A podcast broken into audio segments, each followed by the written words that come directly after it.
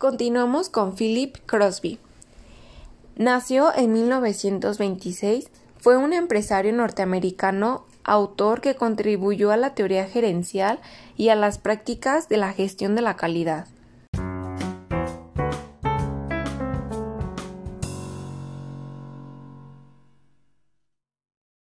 Entre sus aportaciones más importantes a la calidad son los absolutos de la calidad, los 14 pasos de Crosby, el método de solución de problemas de 5 pasos, la hoja de modelo de procesos, las técnicas del precio del incumplimiento. Su enfoque filosófico es que no hay absolutamente ningún motivo para cometer errores o defectos en ningún producto o servicio, es decir, cero errores.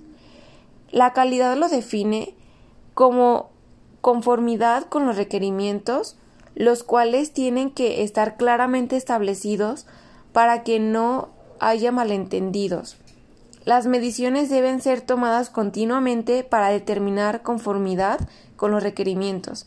La no conformidad detectada es una ausencia de calidad. Su esencia filosófica se basa en que Crosby inició el programa Cero Errores en una planta de la compañía Martín, donde se acreditó con un 25% de reducción en la tasa de retorno y un 30% de reducción en costos. Así demostró lo importante que es la actitud y hacer las cosas bien. Entre sus modelos propuestos están los absolutos de la calidad y los 14 pasos para el mejoramiento de la calidad de Crosby los cuales vienen a profundidad en el PDF adjuntado en este podcast.